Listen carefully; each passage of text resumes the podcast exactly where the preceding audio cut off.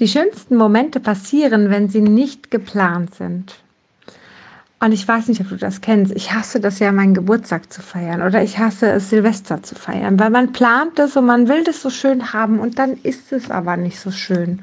Und das ist irgendwie immer wieder so blockierend und so schade. Und dann geht man spontan irgendwo hin und eigentlich hat man schon gar keinen Bock darauf und dann wird es aber total schön. Und genau das liebe ich sehr, einfach diesen Moment denn da auch genießen.